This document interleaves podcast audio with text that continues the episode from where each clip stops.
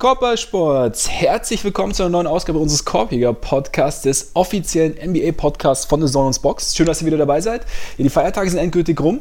Wir sind zurück im normalen Leben und zurück im normalen Leben bedeutet natürlich auch, dass wir jetzt wieder ganz normal mittwochs kommen. Nicht mehr wie letzte Woche donnerstags. Es gibt auch keine außerplanmäßige Reise in die Vergangenheit, sondern wir ganz normal wieder zurück mit dem aktuellen Geschehen in der NBA. Und wir, das sind natürlich wie jede Woche der heute leicht ungekämmte Ole Freaks. Mein Name ist Max Marbeiter und ja, so die, für die zweite Folge im neuen Jahr, ihr wisst ja, Monatsstart tendenziell ist eigentlich immer Bandwagon-Zeit, ne, Ole? Absolut, das gehört dazu. Das gehört dazu. Genau für die, die es noch nicht wissen, vielleicht haben wir ein paar neue Hörer. Schön wäre es auf jeden Fall. Wir haben ein kleines Format, das lautet oder das auf den schönen Namen hört, per Bandwagon durch die Association. Ähm, dabei widmen wir, wir uns jeweils einem Team abseits der großen Aufmerksamkeit. Also Ole und ich verfolgen jeweils ein Team für einen Monat. Vergangenen Monat im Dezember hatte Ole die Memphis Grizzlies, ich hatte die Washington Wizards, also wir teilen uns das immer gegenseitig zu. Und danach quatschen wir drüber. Wir sagen so ein bisschen, ja, schildern so ein bisschen unsere Eindrücke und damit das nicht komplett aus dem Ruder läuft, haben wir uns da ein paar Rubriken ausgedacht. Die Rubriken hören auf folgende Namen. Der Monat in drei Sätzen, ganz kurze Zusammenfassung. Dann die Spielweise, der Player to Watch, positive Überraschungen, Enttäuschungen, eine Prognose des Bandwagon-Ranking, wie viel Spaß hatten wir und äh, dann noch ein kleiner Ausflug ins Nerdvana, da nehmen wir uns äh, irgendeine Advanced Stat vor und die uns komplett aus den Socken gehauen hat als wir sie gesehen haben. Und genau, das werden wir heute im Verlauf der Sendung tun. Aber es geht natürlich, also nachdem wir ja auch die Weihnachtspause hatten und nachdem auch in der letzten Woche einiges passiert ist, können wir natürlich nicht ganz ohne aktuelles Geschehen. Es wird langsam interessant, was, was Trades und sowas angeht. Also wahrscheinlich muss man, muss man langsam ein bisschen darüber sprechen. Genau, es gibt nämlich schon Gerüchte um Karl Kuzma unter anderem und äh, Bogdan Bogdanovic, auch Andre Drummond war in den Medien in der vergangenen Woche. Eventuell Wären die Pistons bereit, ihn zu traden? Kevin Love würde gerne getradet werden, ist leicht frustriert in Cleveland, was sicherlich der eine oder andere nachvollziehen kann. Da werden wir uns jetzt gleich zu Beginn kurz die ein oder andere Minute lang widmen, um danach dann zum Bandwagon zu kommen. Aber natürlich starten können wir nicht ohne kleinen Hinweis auf Patreon. Über unsere Patreon-Seite könnt ihr uns nämlich unterstützen, wenn ihr das wollt, mit kleinen monatlichen Beiträgen. Dazu müsstet ihr auf folgende URL gehen: patreon.com slash Podcast und Korbiger in dem Fall mit AE. So sieht das aus.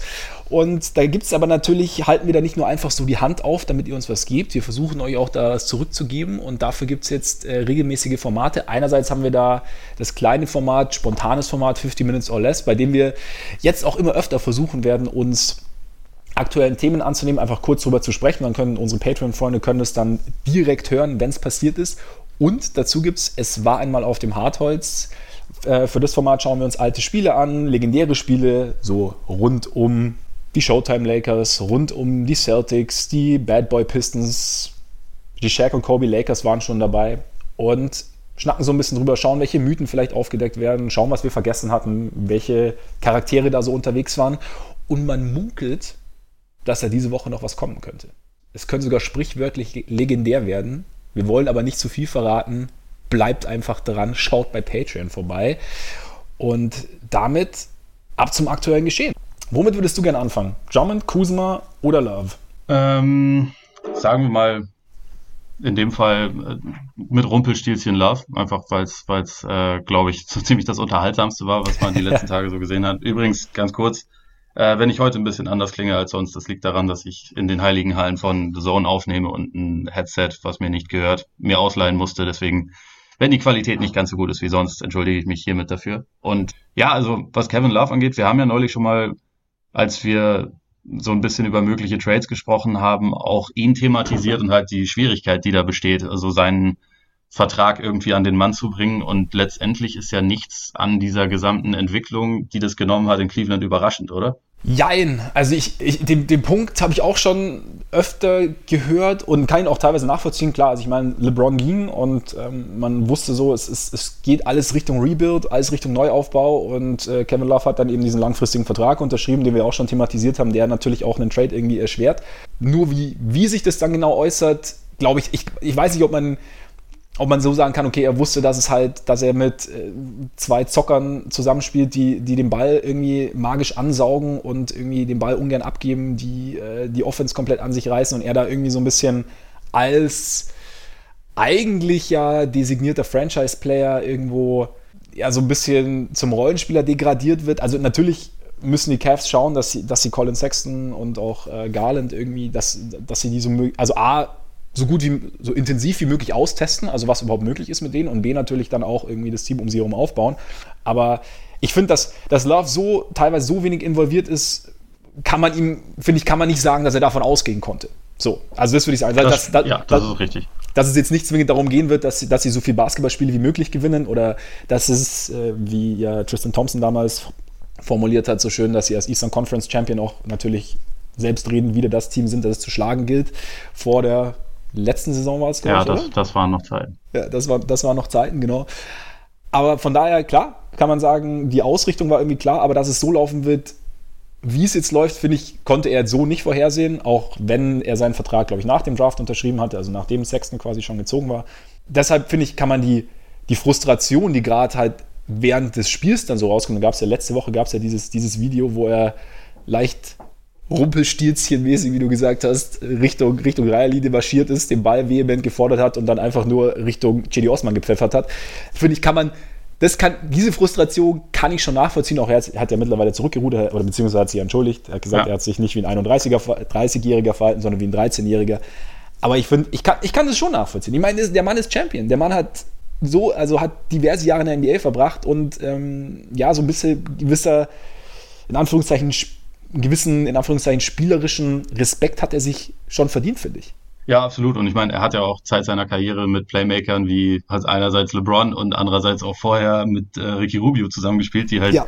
äh, ein bisschen besser darin sind, die Leute zu involvieren. Jetzt spielt er eigentlich mit keinem richtigen Playmaker zusammen. Natürlich, also die Frustration verstehe ich komplett. Die Frage ist halt, ob er sich damit einen Gefallen tut, wenn er Klar. da jetzt quasi noch ein bisschen wütender wird und äh, das halt auch so nach außen trägt. Also der Frust ist verständlich, aber das Problem bleibt halt das gleiche, dass er diesen Vertrag erst ähm, 2018 verlängert hat, dass nach dieser Saison halt noch 90 Millionen oder sogar ein kleines bisschen mehr ihm zustehen und dass natürlich auch jedes andere Team sieht, okay, ähm, was geben wir dafür noch ab und was, was lohnt sich überhaupt? Also es ist ja kein Geheimnis, dass die Cavs jetzt schon seit, seit Monaten eigentlich das quasi eröffnet haben, so den Markt. Und mhm. der Markt ist aber, glaube ich, einfach nicht wahnsinnig groß, weil auch die meisten Teams keine Lust haben, sich ähm, finanzielle Verpflichtungen für nach 2021 noch anzubinden, weil das halt wieder eine Free Agency wird, die, die potenziell ziemlich interessant wird. Also wegen Janis, aber auch wegen ein paar anderen Leuten. Ja. Und das kann man finden, wie man möchte, aber es ist halt auch noch so, dass er halt ein Big Man ist und dass Big Man, glaube ich, einfach an insgesamt ein bisschen an Wert verloren haben. Das ist auch ein Thema, was wir bei Drummond dann gleich wahrscheinlich auch kurz besprechen können. Ja, auf jeden Fall. Also ich glaube, ich bin mir gar nicht sicher, ob er wirklich ob sein, sein Frust, den er so ein bisschen nach außen trägt, ob das wirklich sein, seinen Wert so schmälert, weil ich, wie gesagt, ich kann mir schon auch vorstellen, dass andere Teams die Situation auch klar, also die Situation sehen und auch sagen, okay, das ist halt einfach sehr, sehr, sehr undankbar. Auch wie gesagt, er hat trotz des Geldes, ich glaube, also wir haben ja über, über Love schon mal im Zuge unserer kleinen Trade-Episode vor ein paar Wochen gesprochen. Also ich glaube, das Hauptproblem ist halt, ist halt der Vertrag und der langfristige Vertrag und eben, dass man eben aufgrund dieser dieser Gemengenlage in Cleveland auf dem Feld auch eben nicht genau weiß, welchen Kevin Love man denn jetzt bekommt. Also was Kevin Love noch zu leisten imstande ist. Und ja. ähm, deswegen, klar, muss man, muss man schauen. Drummond, hätte ich jetzt gedacht, hat mehr Wert. Ich meine, du hast am Wochenende einen Artikel veröffentlicht auf, auf Spox, also nachdem die, die Gerüchte aufkamen. Es gab ja die Gerüchte eben, dass die Hawks vor allem interessiert seien, wo es ja auch passt. Also ich glaube, er versteht sich auch relativ gut mit Trey Young außerhalb des Feldes und ähm, Pick and Roll mit Young und so hat man ja spekuliert. Dazu eben gab es dann noch, glaube ich, die Raptors waren noch in der Verlosung, die Celtics. Ja, die Rockets wurden auch noch mal, glaube ich, halt random mit reingedroppt. Und mhm. ähm, jetzt, ich glaube, ein Team vergessen wir gerade. Äh, ja, aber auch ein Team, was eigentlich nicht wahnsinnig viel Sinn ergibt, meiner Meinung nach. Genau wie die Celtics und Raptors auch. Also es, es funktioniert, bei meinen Celtics wurde es ja thematisiert, es funktioniert von der Vertragsstruktur her einfach nicht. Also sie müssen halt Hayward abgeben und das ist die Frage, ob sie das wollen. Ne? Wollen sie nicht. Also ja. die Frage kann ich dir beantworten. dafür bist du ja da als Experte. Also auch, weil er einfach der bessere und wertvollere Spieler ist. Bei allen Verletzungsthematiken ist es einfach trotzdem so. Ja. Also eben, und, und aber was, was macht man denn aus so? Also ich meine, welchen Wert würdest du dem Drummond jetzt einem Team zuschreiben? Wenn zum Beispiel, nehmen wir mal an die Clippers kämen jetzt und würden da hätten, könnten jetzt irgendwie ein Paket schnüren, also ich habe, das kommt jetzt gerade einfach so, hätte, würde ihr ihre Chancen wirklich erhöhen auf eine Championship? Die Clippers hatte ich da noch gar nicht in Erwägung gezogen. Ähm, ich glaube nicht. Also weil so bei ihm so ein bisschen das Problem ist und also die Clippers könnten den besseren Rim Protector äh, gebrauchen, aber Drummond hat in seiner Karriere bisher nicht unbedingt gezeigt, dass er ein guter Rim Protector ist. Also mhm. die, die Pistons sind auch in dieser Saison wieder ein schlechtes Defensivteam und diese größte individuelle Stärke, die er hat, quasi das individuelle, individuelle Rebounding, schlägt sich jetzt auch nicht unbedingt darauf aus, dass seine Teams dann immer wirklich mehr Rebounds holen als die anderen, sondern er selbst holt einfach nur sau viele Rebounds, weil er vielleicht aber auch nicht unbedingt ausblockt. Und bei, bei ihm ist halt so ein bisschen das Problem, er definiert sich, glaube ich, als Star. Also er hat ja auch vor der Saison halt den Pistons wieder klar gemacht, dass er erwartet, dass er wieder einen Maximalvertrag bekommt. Und er möchte auf dem Feld, glaube ich, auch immer mehr machen. Also er ist ja jemand, der gerne dribbelt, er, er wirft gerne, er möchte sich eigentlich quasi, eigentlich will er, dass die Offense über ihn läuft. Und er hat aber bisher einfach nicht gezeigt, dass er diese Fähigkeiten wirklich hat und dass er das so richtig rechtfertigt. Und deswegen ist halt so ein bisschen die Frage, wenn man einen Center hat, der in nichts so richtig gut ist, außer im individuellen Rebounding und also von mir aus Pick and Roll, der aber halt noch viel mehr machen will und vor allem viel mehr Geld dafür haben will, wie viel, wie viel Wert so jemand dann wirklich hat. Und meiner Meinung nach ist das halt auf dem Papier sollte er eigentlich ein, ein richtiger Star sein, aber er ist es meiner Meinung nach einfach nicht. Und ähm, ja, deswegen hält, hält sich sein Wert ähm, meiner Meinung nach auch in Grenzen. Und man kann jetzt natürlich ihm zugutehalten, er war jetzt seit seiner Karriere in Detroit, wo es ähm, nie wirklich richtig gute Voraussetzungen für ihn gab, meiner Meinung nach. Also er hat, glaube ich, noch nie mit einem richtig guten Playmaker zusammengespielt. Also eine Zeit lang war mal dieses, dieses Pick and Roll zwischen ihm und Reggie Jackson richtig gut, aber wir wissen, glaube ich, alle, dass Reggie Jackson jetzt nicht der klassische Spieler ist, der perfekt darin ist, seine Mitspieler zu inszenieren, sondern halt auch jemand ist, der eigentlich ein bisschen mehr auf sich selbst schaut. Ja, meiner Meinung nach hält sich das, äh, hält sich der Wert von so jemandem mit dem Skillset einfach in Grenzen, zumal jedes Team, was jetzt für ihn traden würde, müsste ja A, davon überzeugt sein, wir kriegen ihn im Sommer nicht, weil warum sollte man jetzt große Assets für ihn abgeben, wenn man ihn im Sommer auch holen kann? Und man müsste ja denken, okay, wir wollen ihn dann auch als wichtigen Teil unserer Zukunft haben und viel Geld dafür investieren. Und das weiß da sehe ich halt einfach Atlanta von mir aus, weil sie ja, glaube ich, verzweifelt genug sind. Sie haben sich, glaube ich, diese Saison sehr anders vorgestellt. Deswegen kann es schon sein, dass es da ernsthaftes Interesse gibt. Aber bei allen anderen Teams, die da genannt wurden, das war meiner Meinung nach eher so ein Name-Dropping in der Hoffnung, dass es vielleicht den Anschein erweckt, dass Atlanta jetzt ein bisschen mehr bieten sollte, um so ein bisschen quasi falschen Druck zu erzeugen. Weil ja. die Celtics machen aus den genannten Gründen keinen Sinn, die Raptors machen keinen Sinn, also weil die halt keine Lust haben, so viel Geld sich für die Zukunft zu verbauen. Da ist alles darauf ausgelegt, im Sommer 2021 so viel Geld wie möglich zu haben. Und dann kommst du halt relativ schnell wieder an den Ausgangspunkt zurück. Ja, und irgendwie gibt es ja für die, äh, für die Hornets, für die, für die Hawks auch nicht wahnsinnig viel Sinn.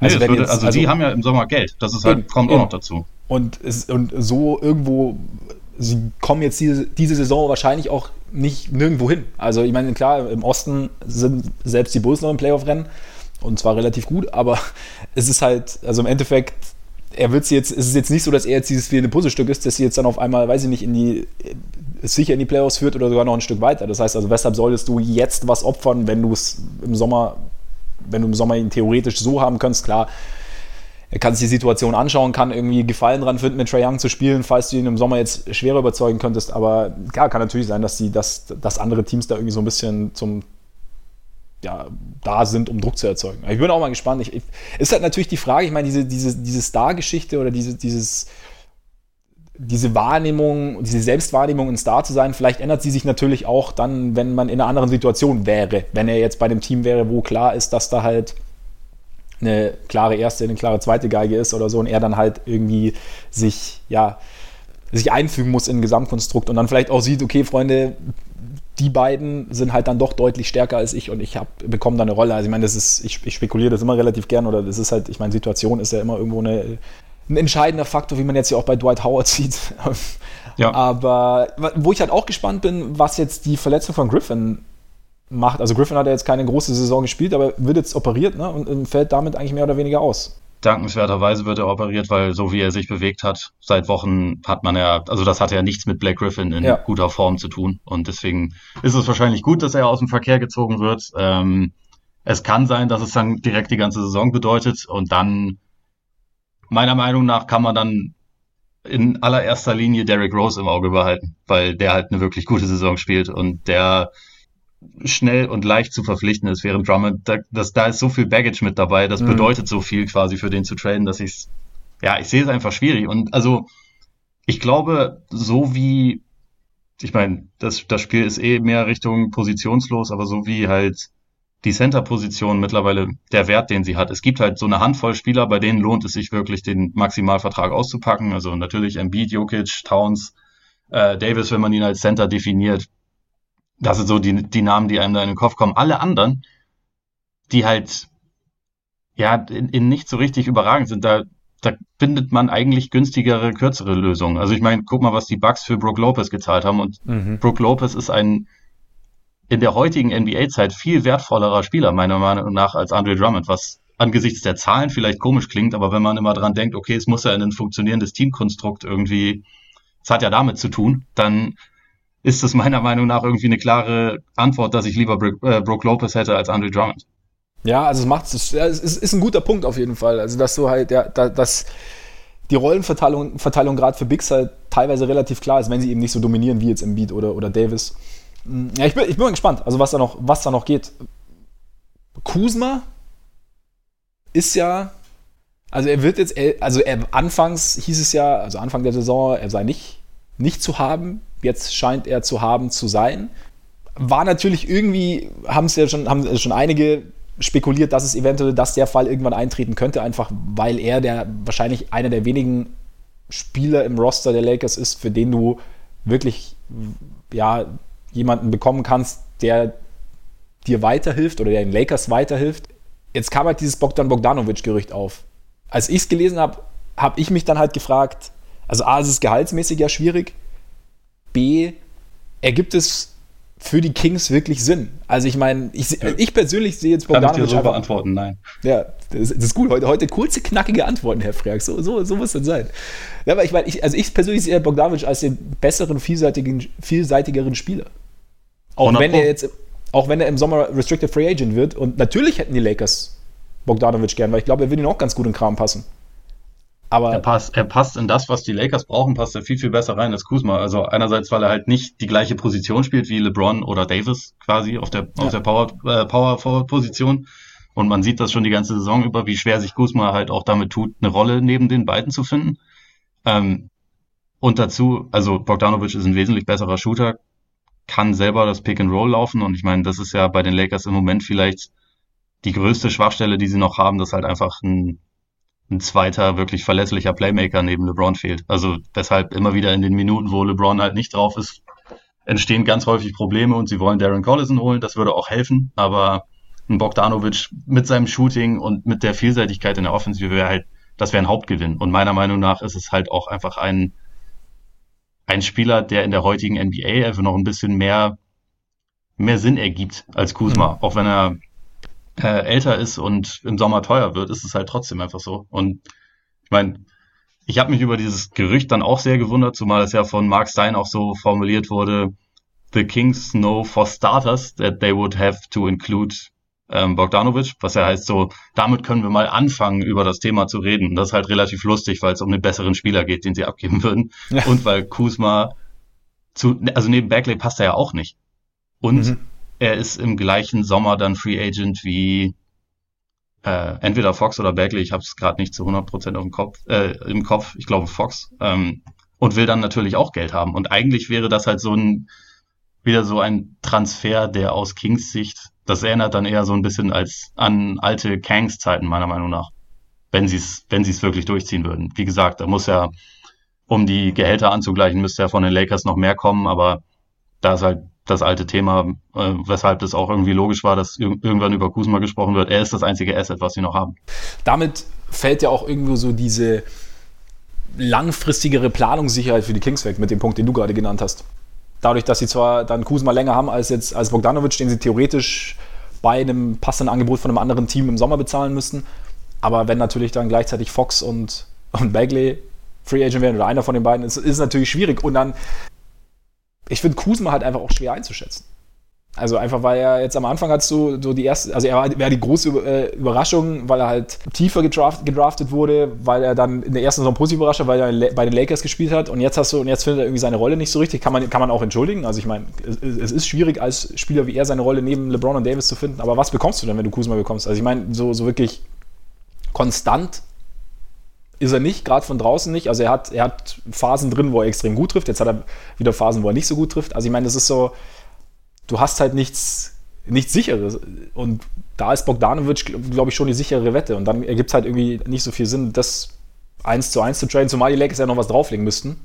Und die Kings ja auch, weil es muss ja noch mehr kommen. Ich meine, Bogdanovic, Kuzma, das, das erreicht ja nicht. Ne? Ja, eigentlich müsste halt noch was passieren. Aber, also, man weiß ja bei diesen Gerüchten, gerade wenn sie so ein bisschen krumm formuliert sind, weiß man ja auch immer nicht so genau, woher es kommt. In dem Fall kam es vielleicht eher aus, aus der Richtung LA, auch mit der Hoffnung, da irgendwie was zu, was zu erzeugen. Ja. Aber also es würde mich schon wirklich sehr wundern, wenn die Kings so einen Deal machen würden. Grundsätzlich gehe ich aber schon davon aus, dass die Lakers halt für Kuzma irgendwas bekommen werden. Ich glaube ja, klar, nicht. Also ich, mein, also ich kann mir halt nur vorstellen, dass es ähm, eher nicht die Kategorie Bogdanovic wird, weil ich meine, auch andere Teams, wenn sie jetzt quasi sehen, okay, das bringt dich in die Konversation für Bogdanovic, dann äh, bieten wir vielleicht irgendwas, was den Kings wirklich ein bisschen mehr weiterhilft. Also keine Ahnung, du hast ja die Bucks mal erwähnt als, ja. als Team, die relativ interessant wären für ihn und wer weiß, ob da, ob da nochmal ein Versuch entsteht. So, ich glaube, das ist halt alles auch eine, wenn dann ein, ein ganz, ganz früher Zeitpunkt von Verhandlungen und ähm, da sind wir noch weit davon weg, dass da wirklich was passiert, schätze ich mal. Ja, ist vielleicht auch einfach nur der Stein, der ins Rollen gebracht wurde, um mal zu gucken, was dann, was er so auf seinem Weg mitnimmt und anschleppt dann am Ende. Also da ja. stimmt schon. Können wir mal abwarten. Ja, damit können wir eigentlich ganz gut dann zum Bandwagon kommen. Würde ich sagen. Machen wir das. Und ich glaube, letztes Mal habe ich angefangen, ne? Äh, ich glaube auch, wobei ich es dir jetzt nicht äh, verbriefen könnte, aber ich glaube es einfach mal. Ja, ich, ich glaube auch. Deswegen würde ich sagen, drehen wir den Spieß jetzt einfach um. Und ja, wenn das für dich okay ist, natürlich. Ich will ist jetzt hier nichts vollkommen in Ordnung. Perfekt. Dann, Herr Freaks, kommen wir hiermit zu den Memphis Grizzlies. Ich, ich muss gestehen, ich bin sehr gespannt, weil die Grizzlies ja, ja relativ so langsam ins, irgendwie ins Rollen kommen und natürlich auch interessant sind mit diversen jungen Spielern wie Morant, Jackson, Clark. Aber Absolut. dazu mehr.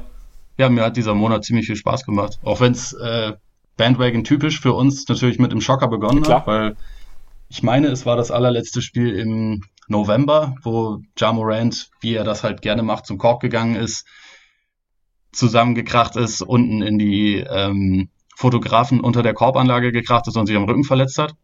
Dann war er halt erstmal out indefinitely, wo ich auch schon dachte, meine Fresse, das kann eigentlich nicht wahr sein. Das, warum passiert das jedes Mal, wenn ich irgendeinen Bandwagon habe? Der, der Freaksfluch wieder zugeschlagen. Genau. Es waren zum Glück nur vier Spiele letztendlich, die er ausgefallen ist. Und dann ging es mehr und mehr los bei den Grizzlies. Also sie waren vorher, glaube ich, schon ein Team, was halt Ansätze gezeigt hat, aber es wurde dann mehr und mehr zu einem ja positiven und gewinnenden Team. Und sie haben jetzt von den letzten 20 Spielen seit dem 1. Dezember haben sie elf gewonnen, gehören irgendwie zu den Teams, die zuletzt am meisten Spaß gemacht haben. Und, und sie haben absolut nicht nur gegen Gurken gewonnen, sondern also unter anderem haben sie einen der wenigen Siege oder beziehungsweise eine der wenigen Niederlagen, die die Thunder seit dem 1. Dezember, sie sind das beste Westteam seit dem 1. Dezember, ähm, War kassiert haben. Ne?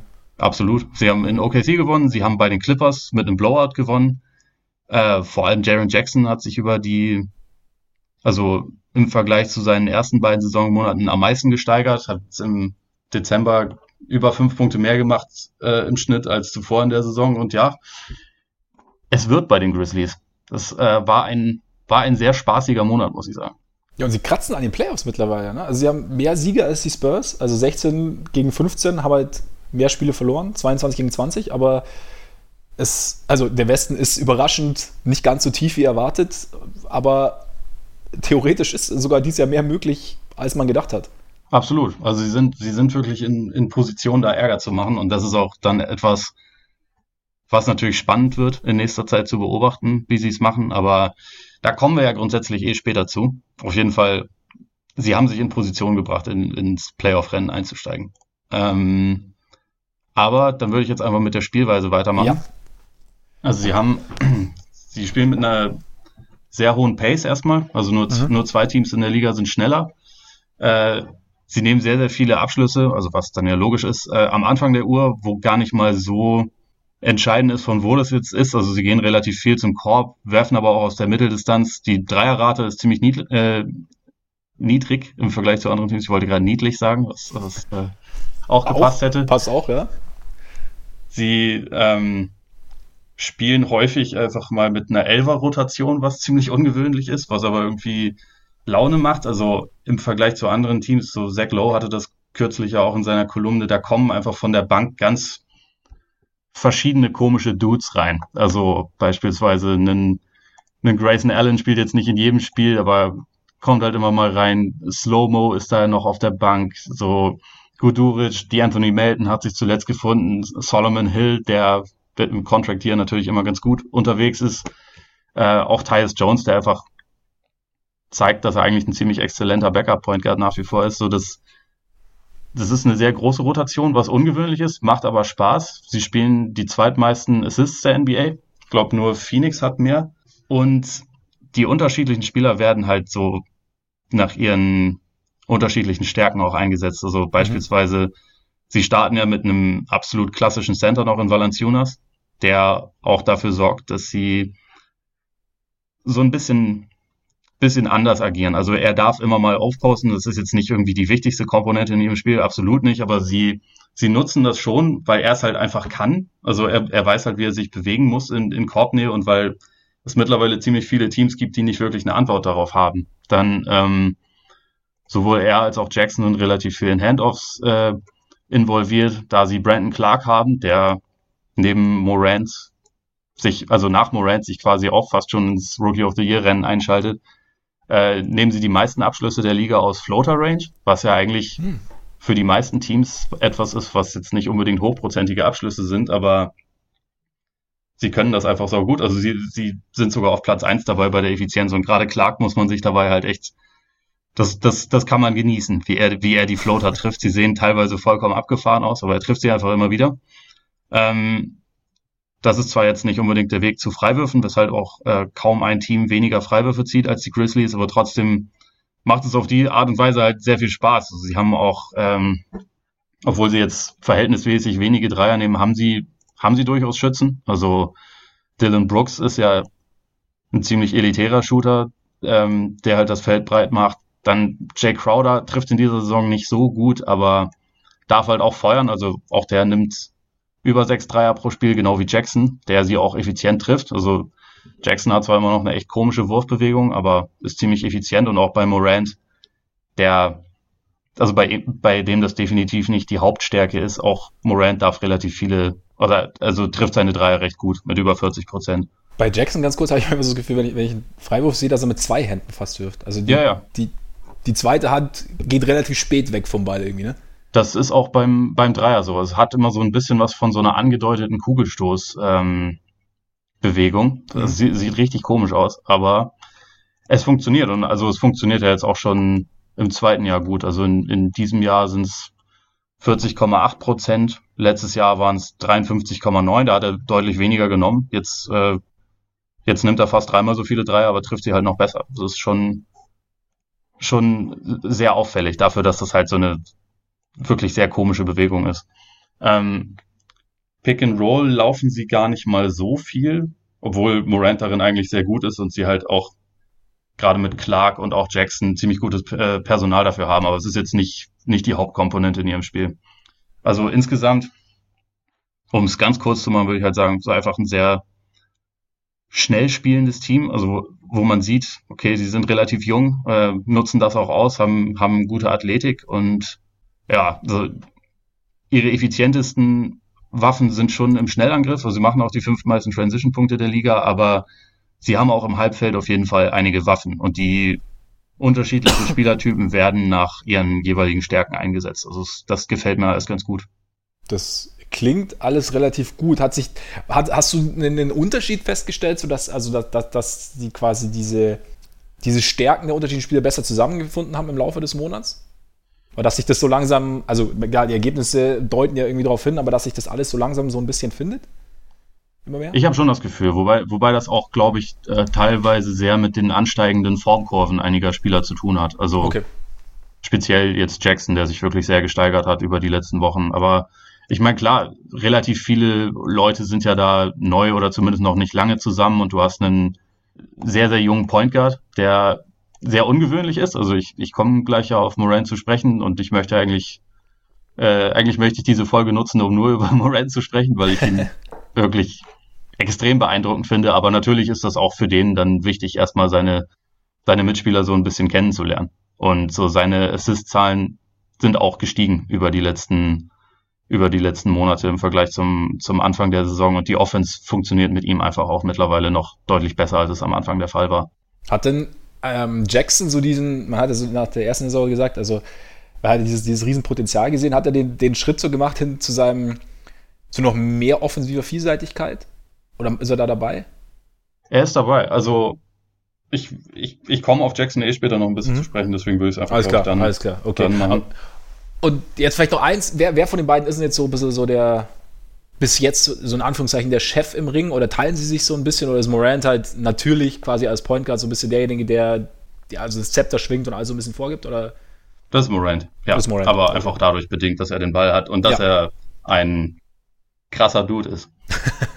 okay, damit ein schöner Übergang, damit direkt Player to Watch, oder? Ist, ist Morant wahrscheinlich. Ja, genau. Also, und das ist zu, zu 0% irgendwie was gegen Jackson oder so, überhaupt nicht. Ich bin ein Riesenfan ja. von Jaron Jackson, aber bei Ja Morant ist es einfach, also man spürt es eigentlich immer, wenn er auf dem Court ist, weil jede Aktion kann bei ihm halt massiv spektakulär werden. So, er ist, ähm, er sucht irgendwie die, die Highlight Plays. Also man, man muss auch sagen, dass ich mir teilweise so, das, das habe ich über diesen Monat wirklich sehr, sehr gelernt, dass man sich immer ein bisschen Sorgen macht, wenn er zum Korb geht. Also weil, weil er halt noch, einerseits ist er jetzt halt noch nicht irgendwie mega kräftig, sondern eigentlich immer noch, noch äh, recht drahtig, aber vor allem hat er noch nicht gelernt, wie man landet. Also das, das mhm. Ding ist so ein bisschen, er versucht halt ständig über alle möglichen Leute zu stopfen, egal wer, ähm, was auch dazu führt, dass er bisher eine verhältnismäßig schwache Quote am Ring hat. Ähm, das ist, also dass er da quasi noch ein bisschen zu sehr der, der Torero ist, aber er kracht dabei dann halt, zu springen, ne? Genau, das hätte auch fast funktioniert. Und ich meine, ja. da, hat er, da hat er sich auch nicht bei wehgetan, aber du hast es halt pro Spiel irgendwie gefühlt dreimal, dass er halt nach einer äh, Explosion zum Korb, dass er auf dem, auf dem Arsch danach landet. da macht man sich halt jedes Mal äh, Sorgen, dass da irgendwie die Beine nicht richtig sind. Und ich, ich hoffe sehr, dass er in der Hinsicht dieses Wilde noch ein kleines bisschen ablegt, weil, also in der Hinsicht ist dieser Pre-Draft äh, Russell Westbrook-Vergleich einigermaßen verständlich, würde ich mal sagen. Ähm, gleichzeitig ist er aber für mich halt in anderer Hinsicht überhaupt nicht wie Westbrook, weil er gerade für, für einen Erstjahresprofi Offensive teilweise total kontrolliert äh, anleiten kann. So, er, er liest das Spiel unheimlich gut, so was er beispielsweise schon jetzt eher fast wie, wie Chris Paul macht als wie Russell Westbrook, ist, dass er, wenn er nach einem Pick and Roll äh, Richtung, Korb, äh, Richtung Korb geht, dass er seinen Körper so dazwischen schiebt, also zwischen ihn und den Verteidiger, dass der quasi ihn nicht mehr wirklich behindern kann und eigentlich fast nur faulen kann. Darin ist er halt jetzt schon unfassbar gut und er sieht Pässe, die, die wirklich nicht viele Spieler sehen und man hat immer das Gefühl, der, der weiß einfach ganz genau, was er auf dem Feld machen muss und er komponiert so, äh, ich, er kombiniert quasi diese, diese krank athletische Westbrook-Komponente so ein bisschen mit einer, ähm, ja, äh, CP3-Komponente. Und das ist halt dann, also ohne jetzt zu sagen, er ist jetzt schon so gut wie einer von den beiden, das ist, ist er natürlich noch nicht, aber ähm, man sieht so diese Ansätze und in der Hinsicht ist er wirklich extrem weit und dazu, er kommt halt wirklich, er kommt eigentlich immer zum Korb und ich glaube, wenn er halt noch ein kleines bisschen, bisschen kräftiger, vielleicht ein kleines bisschen weniger wild auf dem Weg zum Korb ist, ähm, dann kann sich seine Quote da halt noch extrem steigern und schon jetzt ist es halt wirklich kratzt er eigentlich schon am All-Star-Niveau, was ich okay. wirklich extrem beeindruckend finde. Also die Zahlen sind knapp 18 Punkte, knapp 7 Assists, 48 Prozent aus dem Feld, ist schon sehr gut. Die, den Dreier trifft er, wie gesagt, besser als erwartet mit 40 Prozent. Auch wenn der Wurf für mich jetzt absolut noch keine Stärke von ihm ist, aber das sind halt schon sehr gute Zahlen und vor allem er legt sie halt in einer halben Stunde aus. Also er steht mhm. wirklich nicht länger auf dem Court, weil, glaube ich, die, die Grizzlies da auch so ein kleines bisschen ihn halt ranführen wollen und nicht, äh, nicht sch zu schnell zu viel von ihm wollen. Und das, das, das deutet, ne? ja, ja, absolut. Und das deutet für mich halt sehr darauf hin, dass das in den, dass wir da in den nächsten Jahren auf jeden Fall noch einiges von ihm sehen können. Und er ist, er ist halt einfach wirklich jemand, bei dem siehst du halt das Star-Potenzial, sobald er das Feld betritt. Und das, das ist halt krass, finde ich. Wie, wie natürlich nimmt er den Dreier, wenn er ihn nimmt? Oder, oder wie viel nimmt er auch pro Spiel? Also er nimmt aktuell 2,3 pro Spiel. Und es ist so ein bisschen unterschiedlich. Also er trifft teilweise auch so ähm, Stepback-Dreier. Ich glaube, diese eine Szene neulich, wo er, ich glaube, Jerome Robinson von den Clippers war das, die, den er halt komplett hochgenommen hat, dann erstmal ein bisschen böse angeguckt hat und dann, dann den Wurf genommen hat. So, solche Dinge hat er manchmal drin.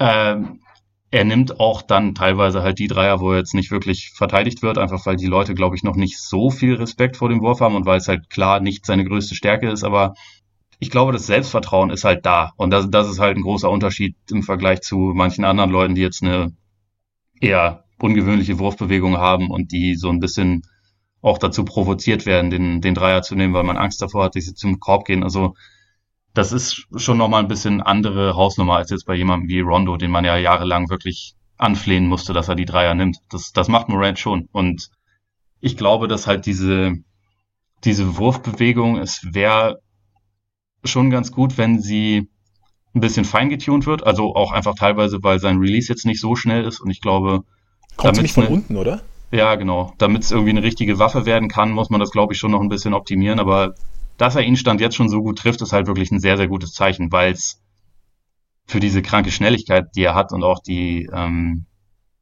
ja, diese Zielstrebigkeit Richtung Korb ist, er, er eröffnet ihm natürlich einfach relativ viele Möglichkeiten, wenn er das noch ein bisschen, also wenn er einerseits so eine Quote halten kann, ist sowieso super, aber wenn er beispielsweise vier Dreier pro Spiel nehmen würde und 36 Prozent treffen würde, das wäre auch vollkommen in Ordnung. Ne? Also mhm. das geht halt, ich glaube, dass das Volumen wird sicherlich noch mehr werden.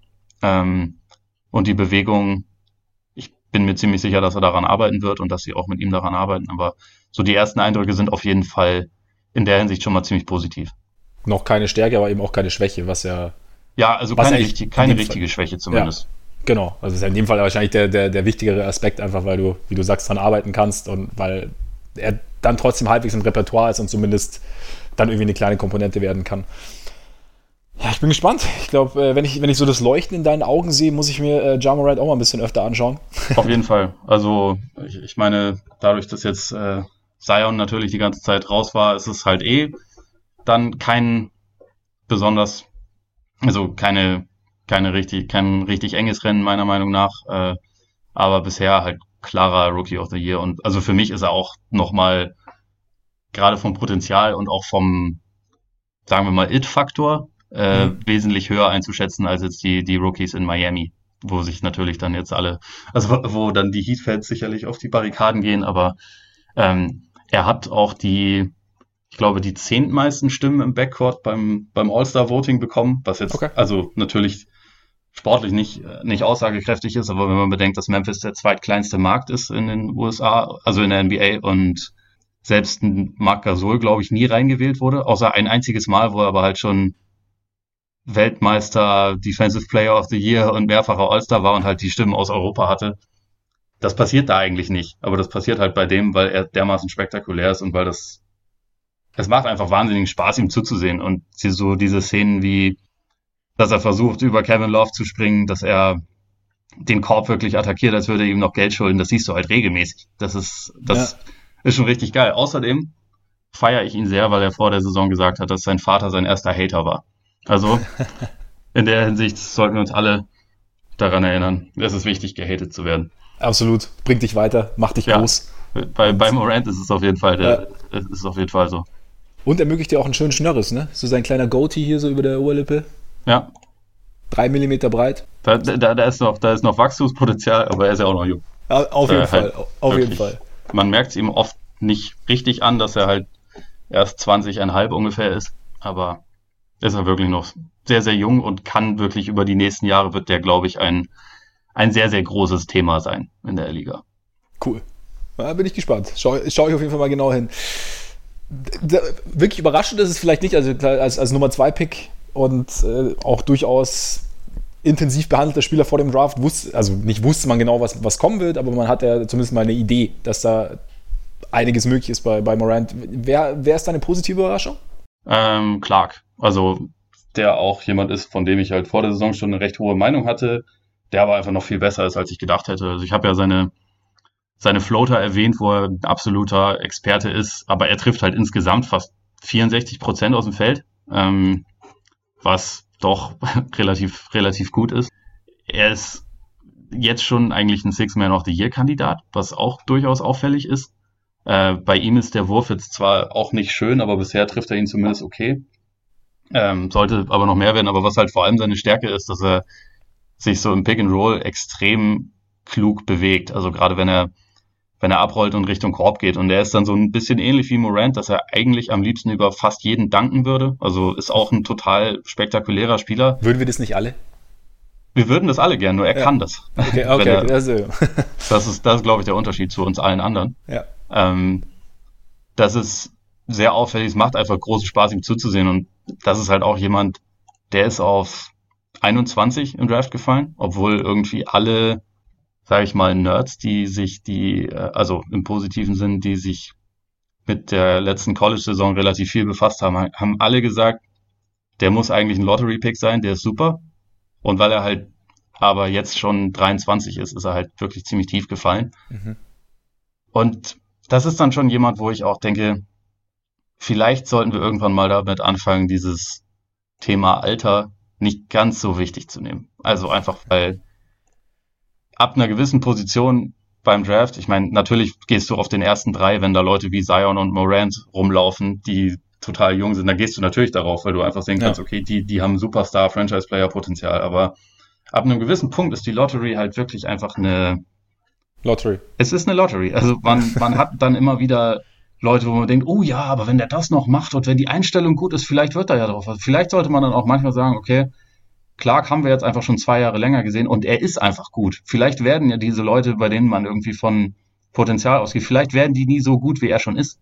Und vielleicht sollte man dann einfach mal sagen, gut, dann holen wir uns den jetzt einfach. Also die Celtics sind eins von diversen Teams, wo man denken würde, sie haben Romeo Langford äh, gepickt, der vielleicht auch mal gut wird, der jetzt ganz langsam mal so ein bisschen Ansätze zeigen darf. Aber vielleicht gerade wenn man halt eh schon ein Team ist, was jetzt nicht unbedingt schlecht ist und was vielleicht ein paar Ambitionen hat, warum dann nicht auch mal sagen, wir holen jetzt denjenigen, der schon ein bisschen weiter ist, weil vielleicht mhm. hilft er uns sofort und vielleicht, ja, hat er einfach nur ein bisschen länger am College gebraucht, ist aber jetzt halt ein Spieler, den man sich sofort reinholen kann. Und Clark ist so jemand. Und ich glaube, die Grizzlies werden halt ähm, ständig auf die Knie fallen und sich darüber freuen, dass er so tief gefallen ist, bis auf 21. Und es hätte wirklich viele Teams geben, oder es, es wird wahrscheinlich ziemlich viele Teams geben, die sich halt mittlerweile komplett in den Arsch beißen, wenn sie ihn spielen sehen.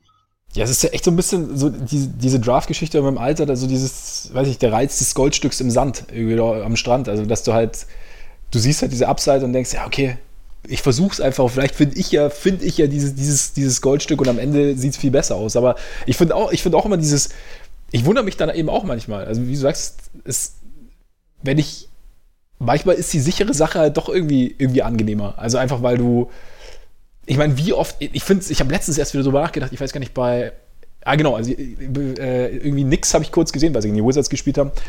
Äh, Klassiker auf jeden Fall, kann ich nur jedem empfehlen. Ähm, habe ich wieder bei Alfred, Alfred, Payton wieder drüber nachgedacht. Äh, der war ja auch bei dem, ähm, welcher Draft war das? War das der 2014er Draft, glaube ich, war es? Ja, er war auf jeden Fall in dem, in dem auch Darius Haric gedraftet wurde. Ja. Noch, weil die vorhin füreinander getradet wurden. Genau und, Kopf habe. Ja, ja, ja, stimmt. Und was wir, ich weiß noch, wie, da, wie wir da geredet haben, okay, hier wahnsinnig viel Upside, da wahnsinnig viel Upside, da. Und wer ist denn jetzt da noch, also wer hat denn wirklich diese Versprechen erfüllt? Also es ist, also klar, es ist irgendwo verständlich. Klar geht es bei Spielern mit Anfang 20, noch nicht mal 20 irgendwie um, um, um eine gewisse Perspektive und, eine, und potenzielle Fähigkeiten, aber wie du sagst, also wenn ich jemanden wie, wie Clark sehe und wenn sich jeder einig ist, dass der gut ist und ich dann nur aufgrund der Tatsache, dass er eben halt schon ein bisschen älter ist und vielleicht nicht mehr das Steigerungspotenzial nicht mehr so hoch ist, wenn ich ihn dann nicht will. Also ich, keine Ahnung, ich weiß jetzt nicht, was die Gründe unterschiedlicher Teams waren, Clark nicht zu picken, aber ja. es ist dann, es wirkt dann auf mich tatsächlich irgendwie komisch, weil er ja schon ein gewisses Level erreicht hat, wie du sagst, das andere vielleicht nicht erreichen und irgendwie, es ist halt dieses, dieses reine Argument, ja, aber der hat ja mehr Upside, habe ich ehrlich gesagt noch nie richtig verstanden.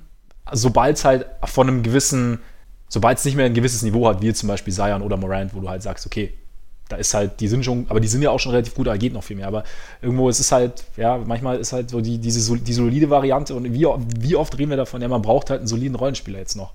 Ja, und ich meine, man, man, man kann ja, Upside muss man ja auch nicht nur durchs Alter definieren, sondern man ja. kann ja auch gucken, okay, der war jetzt vielleicht äh, zwei, drei Jahre länger am College, aber wie hat er sich denn innerhalb dieser Zeit von Jahr zu Jahr gesteigert? Und das kann ja auch ein Indikator sein. Ja. Also beispielsweise, er ist jetzt nicht Damian Lillard natürlich, aber Damian Lillard ist ja auch äh, länger am College gewesen, ist im Draft ein bisschen gefallen, nicht so tief, aber ich glaube auf, auf ähm, genau, auf sechs ist er zurückgefallen, weil man dachte, ja, der hat ja jetzt nicht mehr so viel Upside, der ist ja schon älter, weil er, glaube ich, mit 22 in die Liga kam. Und Lillard hat sich quasi in jedem Jahr eigentlich verbessert. Und wie gesagt, er ist jetzt nicht jemand, den ich mit Clark vergleichen würde, aber einfach nur in der Hinsicht, vielleicht ist das ja auch dann in dem Fall ein bisschen wichtiger, was der Typ zwischen den Ohren hat. Also das ist ja manchmal dann wichtiger als irgendwelche athletischen oder, oder physischen Fähigkeiten oder irgendein Talent, sondern das ist ja, das heißt ja auch, wie, wie groß ist irgendwie die Motivation und das Spielverständnis und der, der Anreiz, sich quasi noch von Jahr zu Jahr zu verbessern. Und das ist halt, hm. Da, da kann dir ja eigentlich ein zusätzliches Jahr oder zwei zusätzliche Jahre am College kann dir als draftendes Team ja noch mehr Indikationen geben.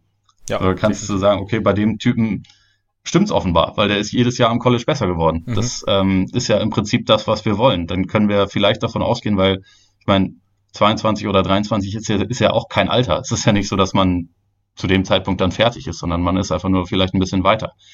Ähm, ja, und ich, ich denke, dass das auch so ein bisschen eine äh, Market Inefficiency quasi ist beim, beim Draft. Also, dass, dass zu sehr darauf geachtet wird, wer ist wie jung und wer kann sich noch wie steigern und nicht darauf, wie gut ist die Person denn eigentlich jetzt schon und was können wir denn mit der Person jetzt schon anfangen.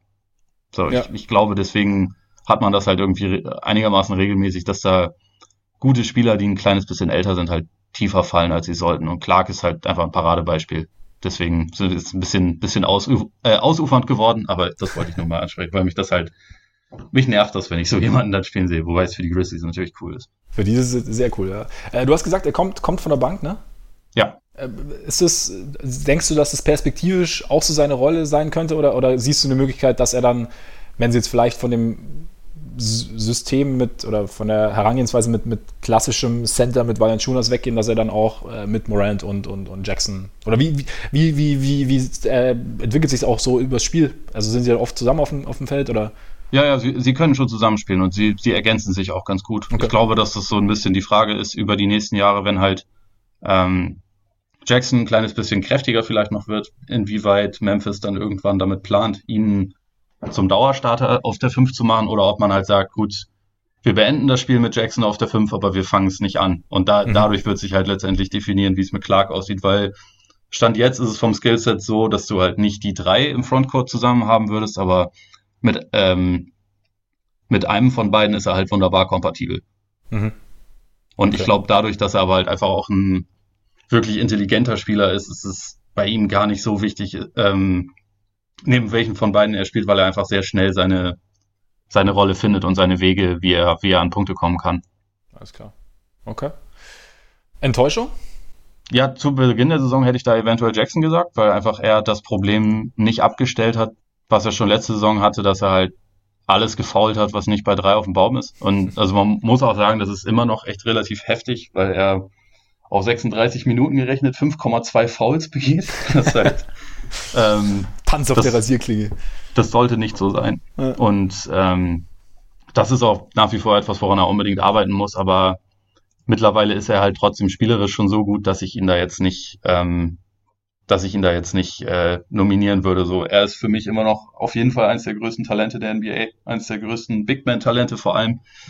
Und in diesem Doncic-Jahrgang, in dem natürlich Doncic rückblickend auf die Eins gehört, ist halt Jackson prügelt sich, glaube ich, mit Trey Young um den zweiten Platz für mich. Also was Potenzial einen Winning Player und Winning Star in den nächsten Jahren äh, angeht zu sein. Also aktuell würde ich Young vielleicht ein kleines bisschen drüber setzen, mhm. aber Jackson ist überragend, zumal er halt auch einfach wirklich ein äh, defensiv wirklich einen sehr guten Impact hat. Und er muss das halt zwingend rausbekommen, dass er so viel fault, aber wenn er das schafft und das zumindest mal um so zehn Prozent reduziert, dann ist er halt eigentlich sofort für mich ein All-Star. Und äh, von daher ist er für mich keine Enttäuschung, den einzigen, den man dann nennen kann, weil, wie gesagt, eigentlich sind meine Eindrücke von Memphis extrem positiv. Das ist vielleicht Andre Iguodala, der sich halt, der halt keinen Bock auf den ganzen Scheiß hat und ja. äh, die Saison quasi im Winterschlaf verbringt und wartet, bis er irgendwann erlöst wird, weil er hätte es auch machen können wie Jay Crowder, der, glaube ich, einigermaßen Spaß hat in dem Team. Ja. Der ja auch ein Veteran ist und im Prinzip ein bisschen, glaube ich, darauf wartet, dass irgendwann ein Trade kommt und trotzdem in der Zwischenzeit halt das Beste draus macht. Und ich weiß, dass es bei Igodala eine andere Situation ist, aber ja, deswegen, deswegen nenne ich ihn da jetzt mal.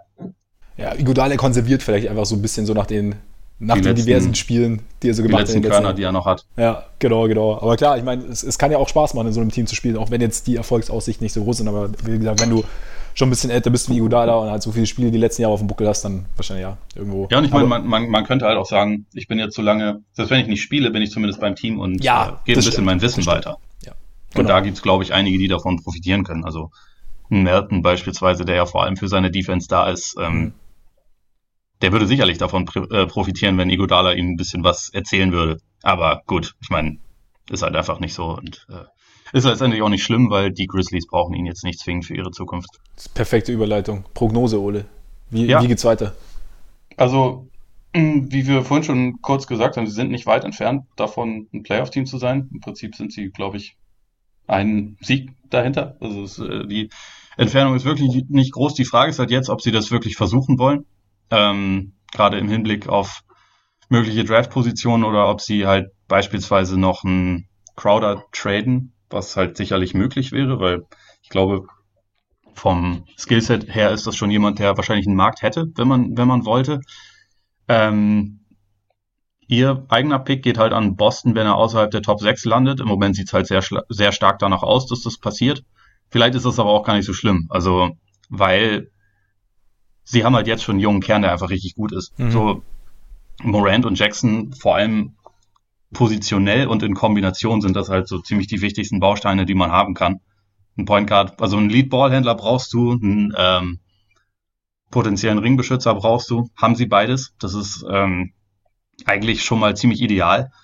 Und jetzt geht's halt in erster Linie darum, halt das, das Team durch passende weitere Spieler zu ergänzen. Und dazu hast du halt beispielsweise schon Brooks, der ein guter Anfang ist, Melton auch, vielleicht auch Grayson Allen.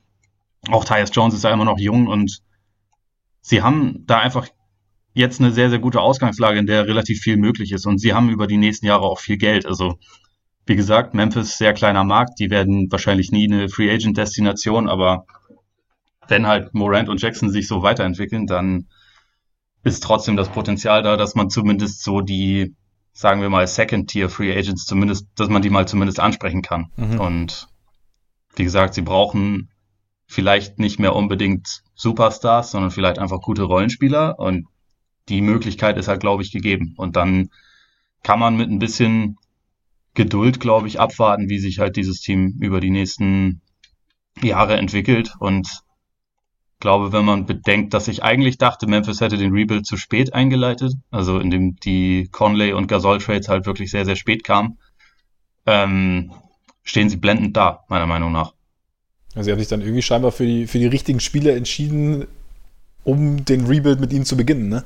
Ja, und sie haben also natürlich auch jede Menge Glück gehabt, auch dass ein Jackson halt an vier beispielsweise zu haben ist, weil ich ihn halt über Bagley und vor allem auch über Aiton sehe, langfristig auf jeden Fall. Mit, mit Clark haben sie auch jede Menge Glück gehabt, aber muss man halt auch erstmal machen und ist gut gelaufen. Ja. Gehört man beides dazu. Glück und ein gewisser Plan. Hat ja in Golden State auch ganz gut funktioniert, die Kombination. Ja. Ich, jetzt ich, bei so einem jungen Team finde ich das immer relativ, oder finde ich die Frage jetzt nicht so einfach zu beantworten, aber brauchen sie einen Trade? Also du hast gesagt, klar, Rollenspieler, aber wie, also man muss wahrscheinlich unterscheiden zwischen Stand jetzt und dann halt eben so in den nächsten Jahren, oder? Ja, genau. Also Stand jetzt brauchen sie keinen. Ähm, sie können, wenn sie wollen, können sie Crowder und, also ich meine, Igodala wollen sie ja gerne traden. Ich glaube, dass es eher darauf hinausläuft, dass es ein Buyout gibt nach der, nach der Trade Deadline, weil ich nicht das Gefühl habe, dass da jetzt noch wahnsinnig viel passiert und seine Gehaltsnummer einfach auch ein bisschen zu groß ist, um da jetzt wirklich was zu machen. Deswegen, ich rechne mal nicht damit.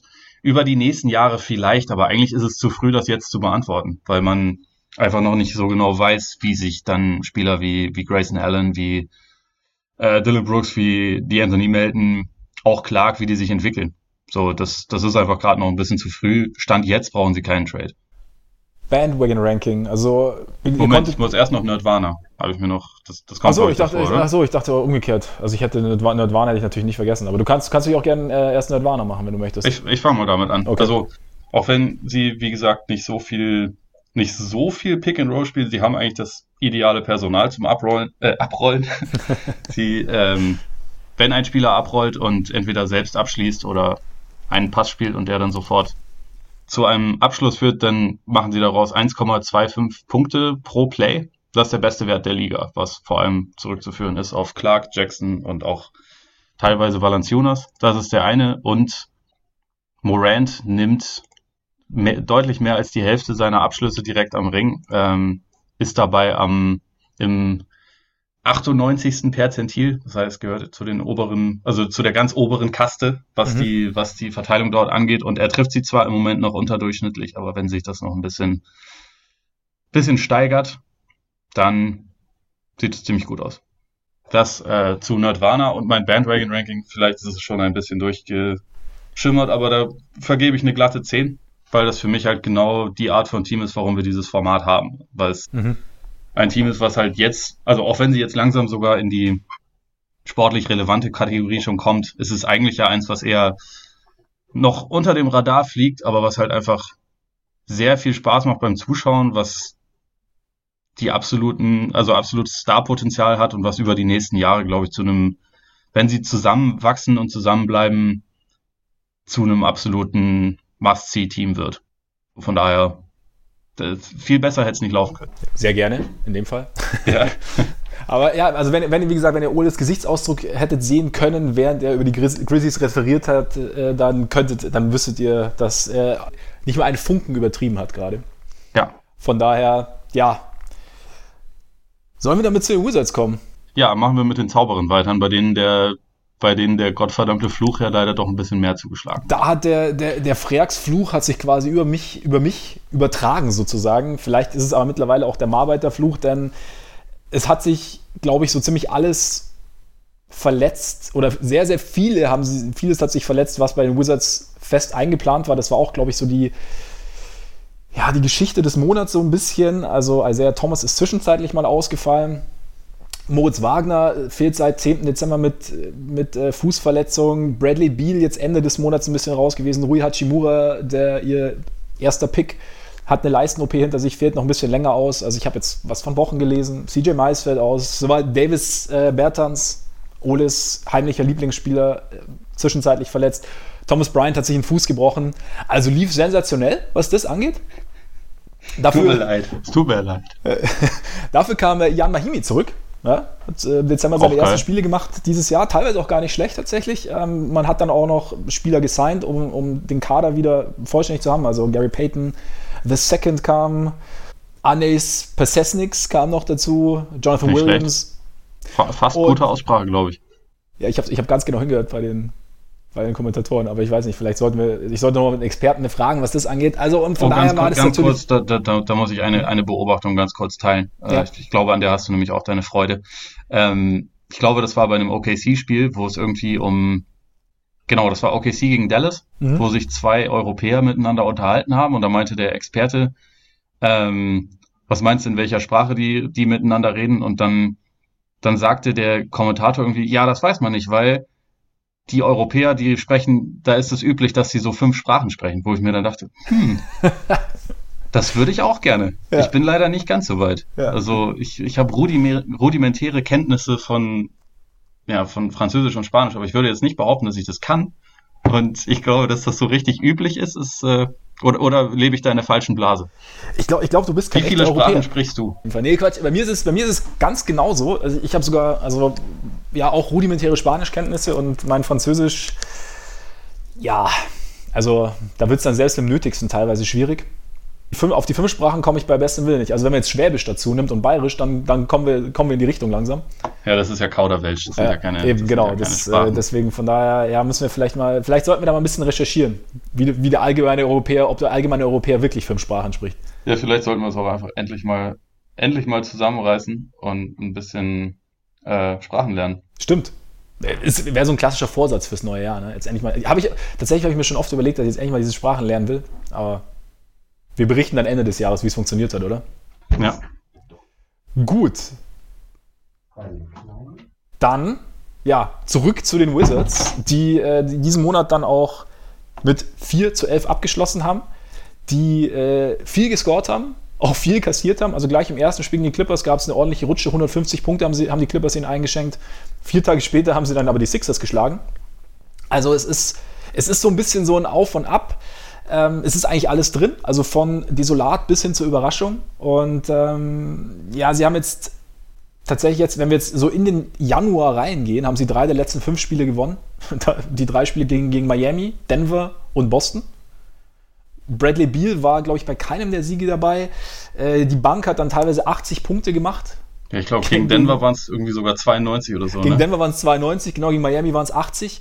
Krank. Und ähm, ja, äh, Jordan McRae kam dann zwischenzeitlich mit rein, hat gegen Miami gleich mal 29 Punkte aufgelegt. Also es war, es ist alles ein bisschen willkürlich bei den, bei den Wizards gelaufen im Dezember, einfach dadurch, dass es so viele Verletzungen gab.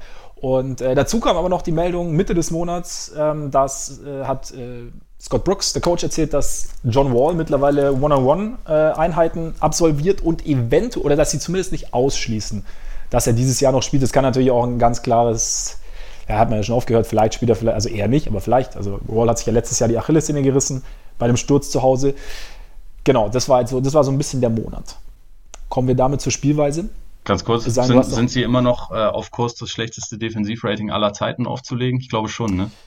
Ähm, aller Zeiten weiß ich jetzt gerade nicht, weil ich bin nicht der, äh, ich, ich habe die, die Historie gerade nicht im Kopf, aber äh, sie haben auf jeden Fall ein sehr, sehr schlechtes Defensive Rating, also von 115,6 sie verteidigen auch sehr schlecht. Das wäre auch mein erster Punkt tatsächlich bei der, bei der Spielweise.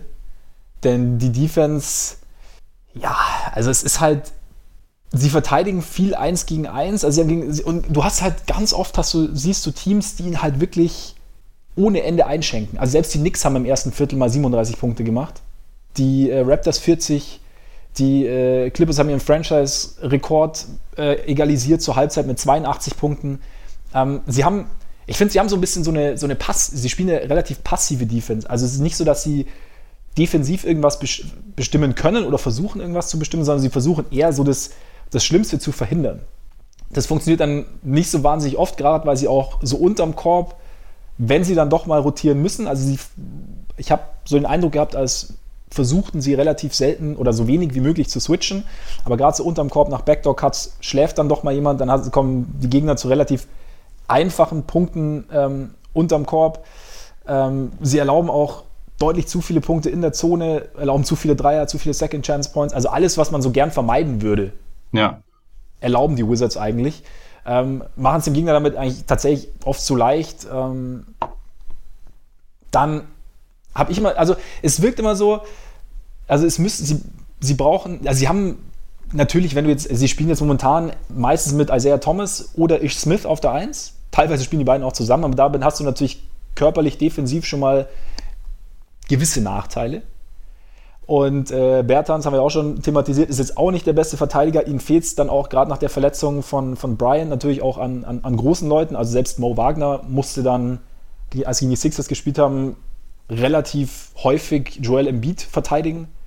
Was dann natürlich auch, also was rein physisch schon eine, eine ziemliche Herausforderung war. Ja. Und ihm fehlt ihm fehlt es halt extrem an individueller Defense. Und äh, dadurch brauchen sie ja teilweise zu viele Leute, um quasi eine Aktion zu stoppen oder zu verhindern oder ähm, zu, zu containen, sozusagen, um mal wieder ein schönes Denglisch auszupacken. Und haben dann, aber lassen dann natürlich Raum für, für die nächste oder für die übernächste Aktion, die dann halt komplett offen ist. Und so, das zieht sich halt einfach so ein bisschen und sie haben, tun sich halt wahnsinnig schwer, einfach den Gegner zu stoppen. Und damit, das, das egalisiert so ein bisschen ihre Offense. Also das, ja. weil die ja sehr, sehr gut ist. Ja, also ich, ich hatte auch immer den Eindruck, dass so spätestens ab der zweiten Rotation ist halt vollkommen verloren. Genau. Weil dann auch, also, was ich mich dabei frage, ist es einfach, also sie waren ja von Anfang an nicht gut defensiv. Ähm, ja.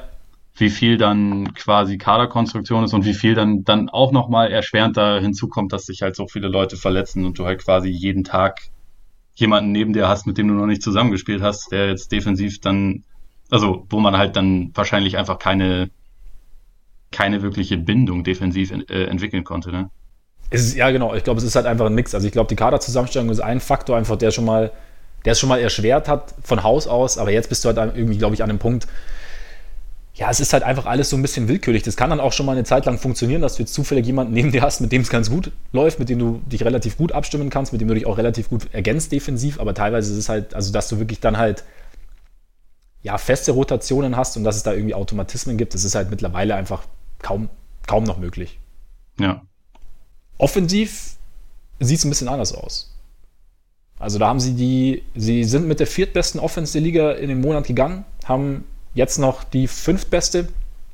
Ähm, selbst die Clippers oder Doc Rivers hat vor dem Clippers-Spiel gesagt, also sie wollen sie nicht auf einen Shootout einlassen. Deswegen haben sie ihn vorsorglich mal 150 Punkte eingeschenkt. Dann passt das schon mal. Aber äh, die, die, ich finde die Offense relativ, insofern relativ interessant, als dass sie tatsächlich, dass die Midrange eine relativ große Rolle spielt. Also komme ich später noch dazu. Und du hast natürlich, äh, wurde ja auch viel drüber gesprochen nach dem Draft, also Rui Hachimura, der dann auch irgendwann raus war, aber der ist natürlich äh, eher in der Midrange zu Hause. Also er hat, der, der Dreier, er, er nimmt ihn zwar teilweise auch gerade aus der Ecke, geht es ganz okay, aber er, ist, er hat einfach, hatte ich den Eindruck, einfach noch nicht so die Range, gerade wenn er sie, wenn er eben nicht aus der Ecke wirft. Also da ist es da, teilweise noch ein bisschen so, dass es halt so dieses, dieser leicht geschleuderte Wurf ist einfach, ja, den man halt nimmt, wenn man einfach, wenn die Distanz einfach zu groß wird. Also ist einfach noch nicht, der, der Rhythmus einfach noch nicht da. Mhm. Weiß ich nicht, ob es noch kommt, aber das ist halt zum Beispiel ein Faktor. Ähm, sie haben halt, wenn Hachimura oder also solange Hachimura und Bryant gespielt haben, war immer einer, teilweise sogar zwei oder häufig am, am Zonenrand, der Rest war draußen. Also sie versuchen dann schon, um diese Midrange herum auch ein, ein Spacing aufzuziehen, das dann auch dank Bertans unter anderem relativ gut funktioniert. Ähm, Bradley Beal ist auch relativ viel in der Midrange unterwegs. Ansonsten bewegen sie sich relativ viel, ähm, gerade Backdoor-Cuts, ähm, Screens abseits des Balles. Es wirkt so, als offensiv hat irgendwie jeder, also es hat so gewissermaßen, finde ich, jeder grünes Licht. Also es gibt jetzt nicht so diese, also klar, Bradley Beal dominiert die Offense, hat auch eine relativ hohe äh, Usage Rate und ist klar, man ist ja auch mit Abstand der beste Spieler. Trotzdem darf irgendwie jeder mal. Also es ist jetzt, glaube ich, man, die wenigsten müssen sich zurückhalten. Also Isaac Bonga ist so ein bisschen, ist, ist da ein bisschen, äh, fällt da ein bisschen aus der Reihe teilweise, finde ich. Ähm, zu dem komme ich später auch noch. Aber es ist, es wirkt so, als sei jeder so jederzeit aufmerksam. Sie schaffen gut Raum. Und was, was ich besonders interessant fand, wie gut sie es hinkriegen, Spieler einen offenen Dreier so rund um die Birne zu verschaffen. Also gerade äh, Bertans natürlich ja. ist, da, ist da vorne dabei, weil er kann's. Und aber funktioniert auch mit Biel, also und obwohl du es halt, obwohl die Gegner mittlerweile damit rechnen müssten, obwohl ähm, ja, Bertans äh, der beste Schütze der Wizards, äh, der beste Schütze der Liga ist, kriegt das immer wieder hin. Also sie haben da durch ihre Bewegung in der Offense kriegen sie das relativ gut hin, haben dazu ähm, ja relativ viele Secondary Actions drin, ähm, und die Offense wirkt auf mich allgemein relativ zielgerichtet. Es ist natürlich dann über, über den Monat hinweg ja, irgendwo halt auch ein bisschen, bisschen beliebiger geworden, natürlich, dadurch, dass halt das Personal so oft ausgetauscht wurde. Aber dadurch, dass sie irgendwie so eine, dass sie auf eine gewisse Art zielgerichtet ist, konntest du natürlich auch, also bestimmt quasi die Offense bis zu einem gewissen Grad des Spiels nicht unbedingt ihre einzelnen Komponenten. Das heißt, es ist so irgendwo so ein bisschen es lässt sich so ein bisschen abfangen oder es ließ sich so ein bisschen abfangen, wenn es nicht, wenn, wenn jetzt nicht quasi das, das, das Top-Personal da war. Ähm, gleichzeitig muss halt jeder, also gerade je mehr sich verletzt haben, musste, mussten die Spieler dann halt irgendwie oder mussten die meisten halt einfach Dinge machen, die sie jetzt nicht so gut beherrscht haben. Das klappt dann natürlich nicht immer, da sind sie dann auch teilweise eben, kannst du sie teilweise dann auch mal aus dem Spiel nehmen. Und ähm, Einbrüche sind auch dabei, also zum Beispiel gegen die Bulls. Gut, undankbare Aufgabe. Klar. Aber da waren sie äh, mit noch sieben Minuten zu spielen, 16 vorne.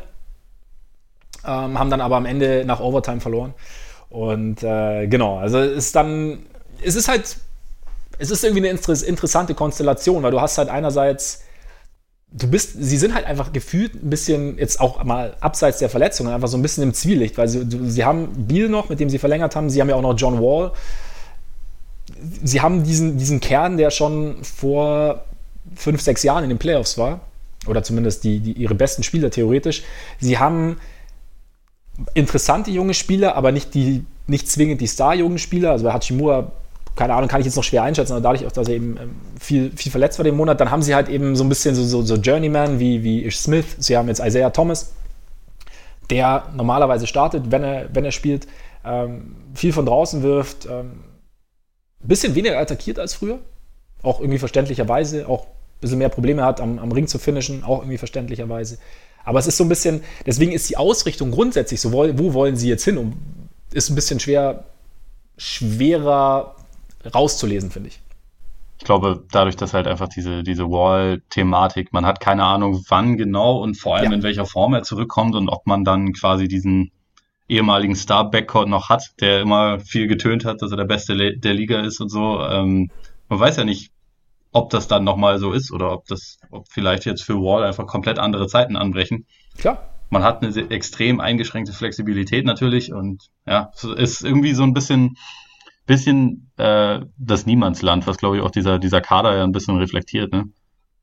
Ja, sie sind halt, also da zehren sie halt noch von den, von den Grunfeld-Jahren, also über ein Jahrzehnt Ernie Grunfeld. Jetzt versuchen sie es einfach so ein bisschen umzudrehen. Also sie, es laufen jetzt im, im Sommer ein paar Verträge aus, aber du hast halt jetzt, also wenn dieser Wall-Vertrag ist halt einfach Wahnsinn. Also wenn du überlegst, der hat jetzt kommenden Sommer verdient er 40,8 Millionen, dann knapp 44 Millionen das Jahr drauf und danach 22, 23 eine Player-Option über 46,8 Millionen. Also das ist, und da, wie du sagst eben, das ist halt ein Spieler, bei dem du nicht weißt, der halt jetzt eine riesen Verletzten-Historie hast, bei dem du nicht weißt, wie er zurückkommt. Kann, kann natürlich auch positiv zurückkommen. Also ich meine, so alt ist John Wall ja noch nicht. Also vielleicht, fun vielleicht funktioniert es ja auch irgendwie. Aber ja, aber ich meine jetzt der Vertrag von Mahimi, der sie ja so ein bisschen ja, geknebelt hat die letzten Jahre, läuft jetzt aus. CJ Miles läuft aus. Ähm, Bertans läuft leider aus natürlich für die Wizards. Ja. Ähm, genau, von daher läuft, also es läuft ein bisschen was aus, vielleicht ist im Sommer ein bisschen was möglich, aber dadurch, dass du eben, es ist halt schwer, jetzt eine finale Identität irgendwie zu implementieren. Eben weil du auch mit Wall halt dann eine andere Art des, des, des Playmaking wahrscheinlich haben oder ziemlich sicher haben wirst. Ja. Ähm, Smith ist, kommt ihm vielleicht noch ein bisschen näher als jetzt Thomas, einfach weil Smith vielleicht äh, momentan der dynamischere Spieler ist, wobei wir nicht wissen, wie dynamisch Wall noch sein wird. Das heißt, es, es dreht sich natürlich viel um Beal, also er spielt die fünf meisten Minuten der gesamten Liga mit 36,6.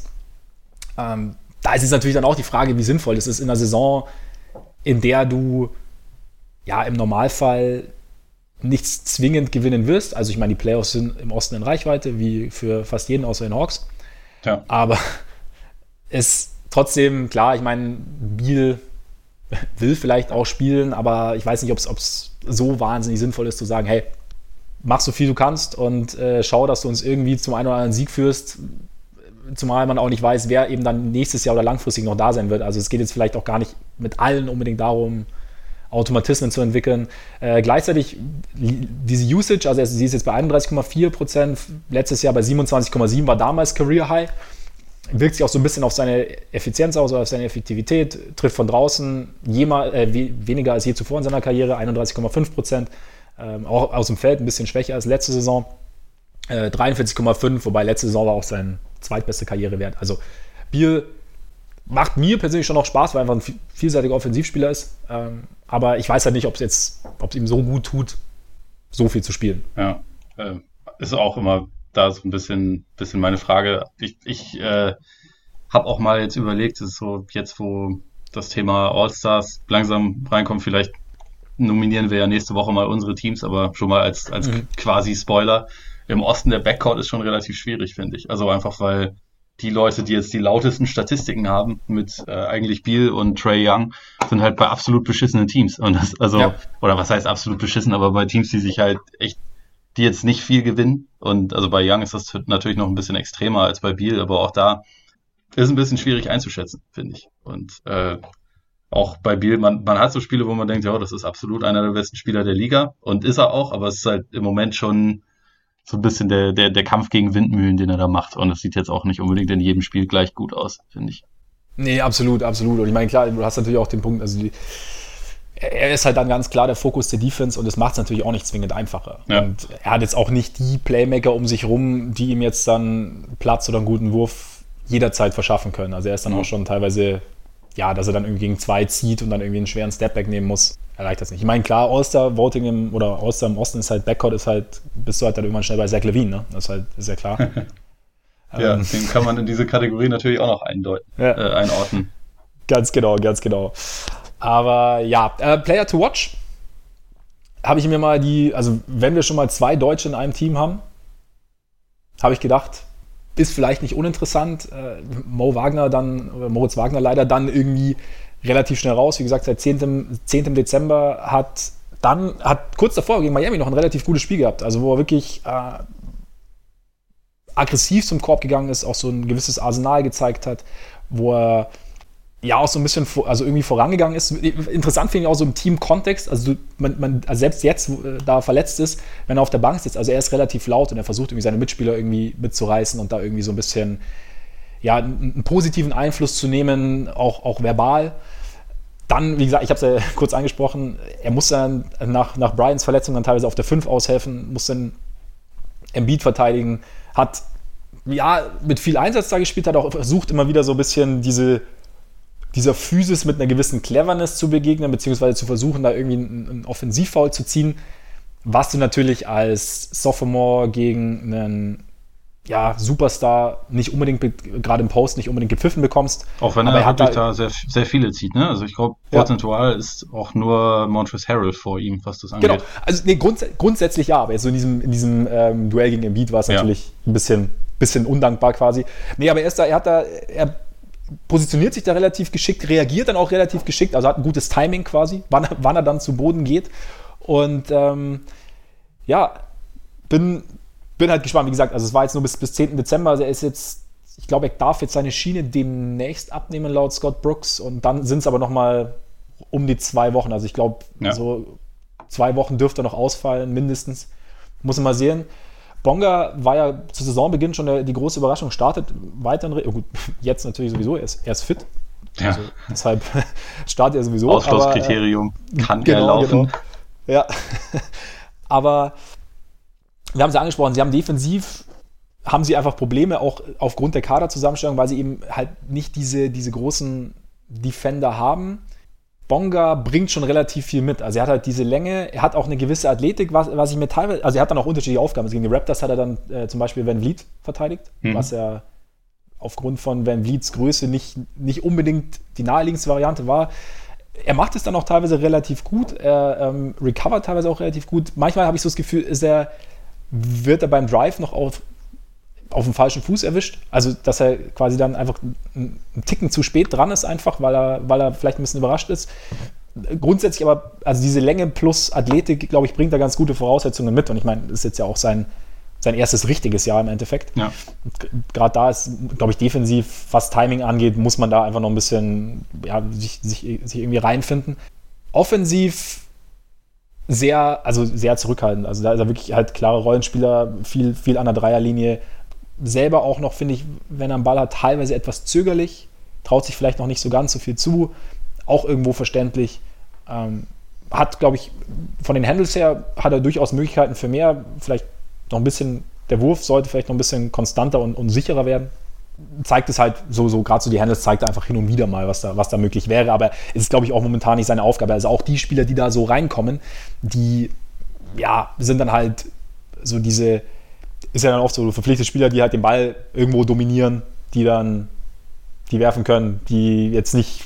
Es geht halt so teilweise so ein bisschen Richtung Summer League, G-League einfach, okay? Mhm. Also halt, die haben halt die Möglichkeit, sich jetzt zu präsentieren und ähm, tun dann so viel wie möglich, um dann am Ende gut dazustehen. Und, und, und Bonga, ja, er überdreht auf jeden Fall nicht, sagen wir es mal so. Mhm. Ähm, kann da vielleicht ein bisschen, ein bisschen mutiger werden, aber ich glaube, wie gesagt, das ist halt auch einfach so ein bisschen so, so, so, so eine Randtastphase irgendwie auch noch. Ja, ich meine, die, die letzten beiden Spiele sind ja jetzt absolute Ausreißer gewesen. Ne? Also gegen, gegen Denver hat er 15 gemacht, klares ja. Career High und gegen, gegen Boston dann auch nochmal 10 nachgelegt. Davor war das auch immer mein Eindruck, dass er wirklich sehr, sehr zurückhaltend in der Offensive ja. ist, aber vielleicht ist das ja jetzt nochmal so ein bisschen Zeichen, dass er sich langsam ein bisschen, bisschen wohler fühlt und dass das langsam dann auch noch ein bisschen, bisschen mehr Aggression reinkommt. Ja, ich meine, er sieht ja, dass, also es darf ja wirklich gerade jetzt jeder jeder abdrücken irgendwo. Ja. Also du hast halt, wie gesagt, du hast halt eben, gerade jetzt, wenn, wenn Biel dann auch nicht dabei ist, hast du ja nicht mehr den, den klaren Anführer irgendwo und, und, und ähm, von daher kann es eben, wie gesagt, sieht er dann vielleicht aus, okay, ich, ich, ich versuche es einfach mal. Ich meine, viel schief gehen kann sowieso nicht. Ja. Also deshalb bin ich jetzt eben auch an dem Punkt. Also für mich gibt es auch bei den Wizards irgendwie keine große Enttäuschung. Also jetzt zumindest, wenn ich mir jetzt diesen Monat anschaue und auch irgendwie die Saison, weil ich meine, wir haben A, meine, wir haben vor der Saison darüber geredet, dass niemand viel erwartet. Wir hatten diesen äh, berühmten Tweet von äh, Stephen A. Smith, oder ich weiß gar nicht, äh, wie es sein kann, dass sich die Rockets von den, von den Wizards 150 Punkte einschenken lassen, auf den dann äh, Bradley Beal geantwortet hat, because we can ball. Ja, das war, das war irgendwer anders, aber irgendjemand ja. von ESPN. Ja, genau. Einer, einer von denen, die gern über Basketball sprechen, auf jeden Fall.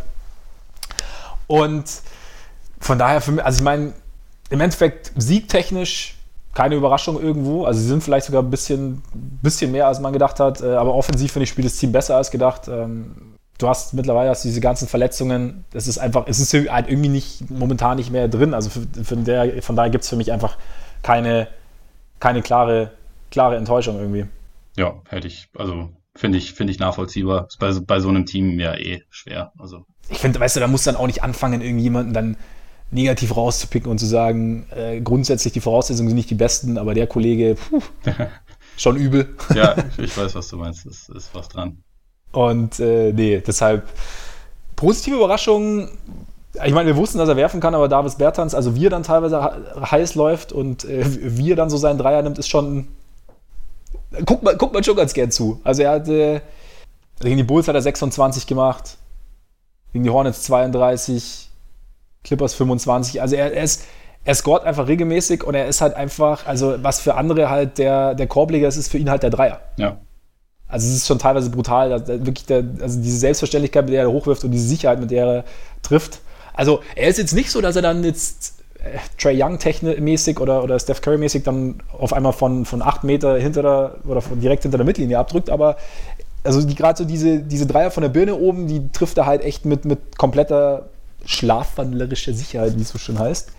Und ja, ich meine, man wusste aus Spurs-Zeiten, dass er ein guter Schütze ist, aber dass es halt auch mit dieser höheren, mit dem höheren Volumen, das er jetzt geht in, in, in Washington, dass es so funktioniert, war jetzt zumindest für mich nicht unbedingt zu, zu erwarten. Also er nimmt 8,6 Dreier pro Spiel, trifft 43,4 Prozent. Also, ich meine, er nimmt 11,3 Würfel pro Spiel. Das heißt, also er, er, drückt eigentlich fast nur von draußen ab. Ja, und es sind halt einfach und, wirklich doppelt so viele Dreier wie letztes Jahr bei den Spurs und die ja. Effizienz ist trotzdem ein kleines bisschen höher gegangen. Genau. Was schon genau. echt beeindruckend ist. Was auch ein bisschen dafür spricht, dass er halt in, in Washington so ein bisschen befreit wurde.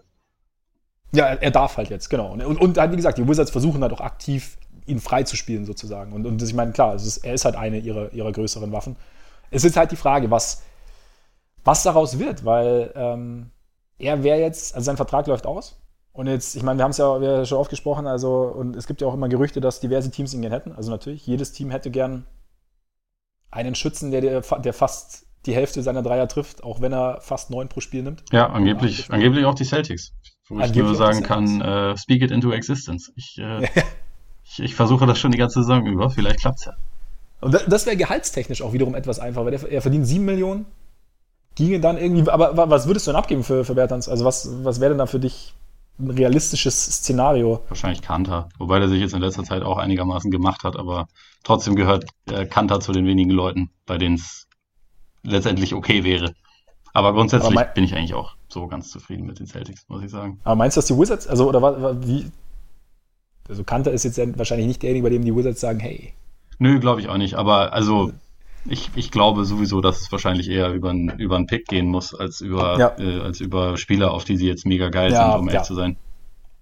Ergibt bei den Wizards auch mehr Sinn. Also können wir jetzt vielleicht kurz um, ob das Team einen, Trade braucht. Also momentan brauchen sie vor allem äh, Gesundheit und dann lässt sich, es ist halt momentan einfach wahnsinnig schwierig, die ganze Geschichte oder das, groß, das, das große Bild irgendwie sich, sich vorzustellen. Einfach, wie gesagt, aufgrund der Wall-Geschichte, aufgrund der Verletzungen jetzt. Also, was sie jetzt grundsätzlich bräuchten, ist halt Defense auf dem Flügel, ist tendenziell natürlich auch Länge und Defense und Playmaking auf der Eins. Nur hast du da eben, da hast du halt John Wall, wo du eben nicht weißt, was kommt da. Also, äh, Ish Smith ist zum Beispiel auch noch nächstes Jahr unter Vertrag. Das heißt, im Endeffekt haben sie ihren Backup oder einen Backup schon. Also, der Vertrag läuft ja nach der kommenden Saison aus.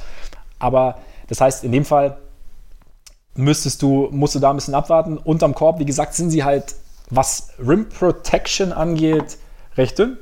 Bryant ist, wie gesagt, jetzt erstmal raus. Da kommt noch was. Ist halt jetzt eben die Frage, was jetzt Trade-Wert hätte theoretisch.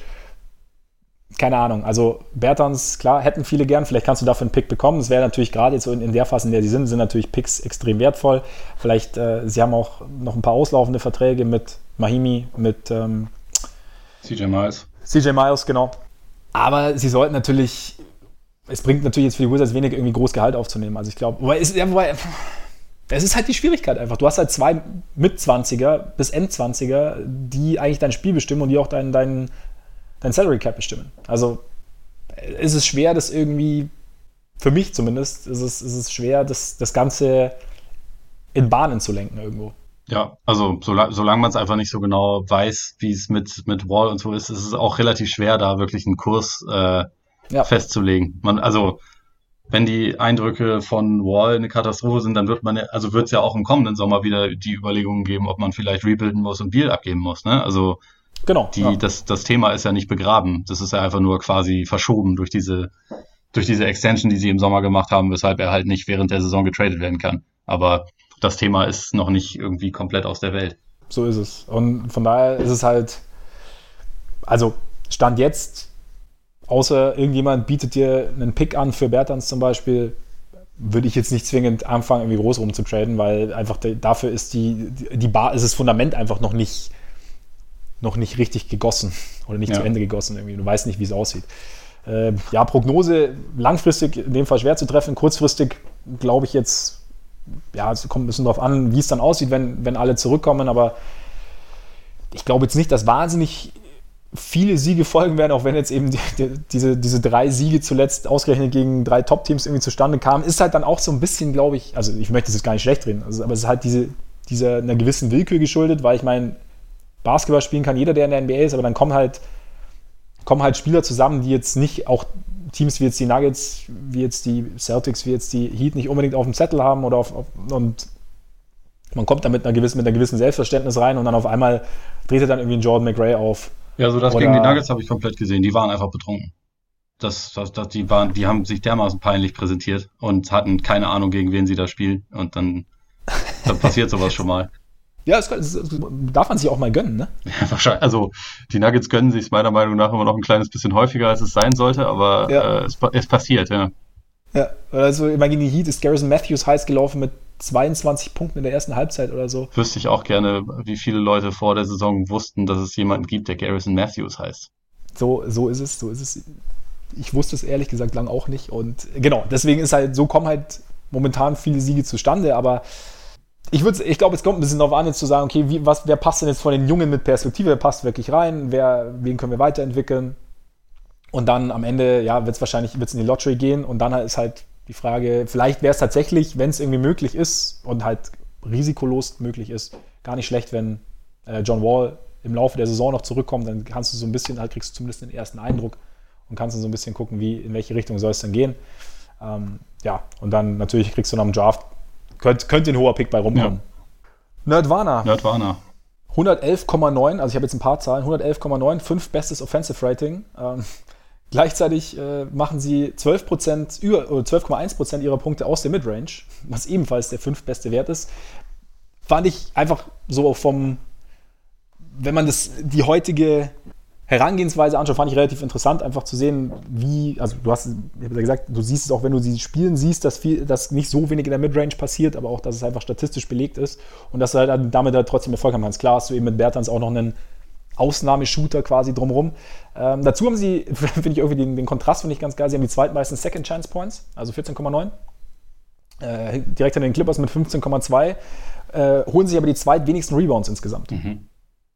Ähm, mit 42,3. Offensiv sind sie an 13 mit 10,5. Also immerhin da, da, da geht es dann ein bisschen hoch. Also sie sind halt, da sind wir dann wieder bei der Defensive auch, die, ja, wo sie auch, äh, glaube ich, sie, also sie, sie lassen extrem viele Second Chance Points zu holen aber auch gleichzeitig. So fand ich, fand ich ganz interessant. Bandwagon Ranking, ja, so zwei bis drei. Ja, also, tut mir leid. Ist, ist okay, ist okay, kein Problem. Äh, das hat offensiv hat teilweise auf jeden Fall schon Spaß gemacht zuzuschauen. Auch, ähm, wie gesagt, ich schaue Bier ganz gern zu. Ich fand es auch äh, cool, so ein bisschen äh, Moritz Wagner ein bisschen mehr zu sehen. Also klar, nochmal Verletzung, aber und auch ähm, also Isaac Bonga ein bisschen mehr zu sehen. Und äh, es gibt da so den einen oder anderen interessanten Spieler. Aber gleichzeitig hast du halt so, du hast halt wenig du hast ein schlechtes Team, also siegtechnisch, und das, bei dem es relativ wenig junges Top-Talent gibt. Also die, die Morans, also es gibt interessante junge Spieler, aber so diese, wo du sagst, okay, wow, was, was kann aus dem noch werden, hast du halt nicht. Und damit, ja, ist es halt so ein bisschen, die Saison ist halt teilweise dann auch nicht so, was, was das Ergebnis angeht, nicht so interessant. Deswegen, ja, ja war, war trotzdem, war okay. Na gut. Tut mir trotzdem leid.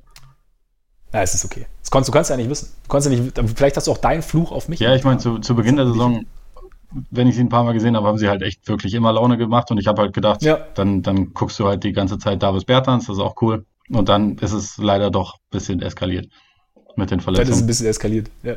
Genau, genau. Alles konnte keiner wissen, von daher ist okay. Jetzt wäre natürlich die Frage, was ich denn so jetzt als Ausgleich bekomme von dir.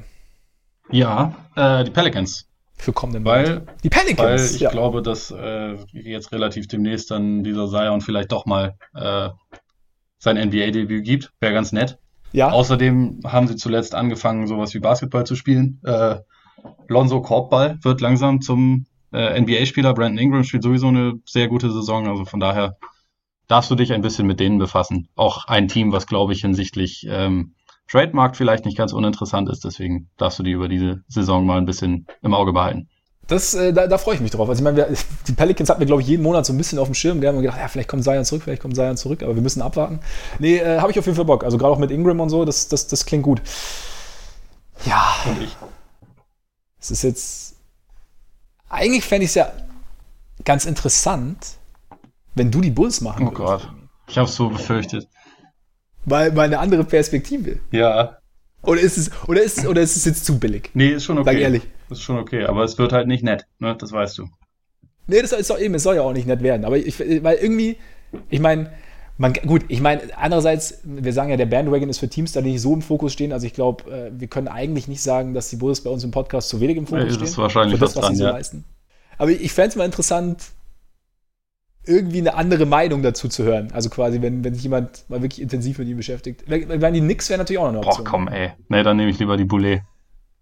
Okay. Dann machen wir äh, Pelicans, Pelicans und Los Buletos und sind damit am Ende unserer, unseres kleinen Ausflugs in die etwas niedereren Gefilde der NBA.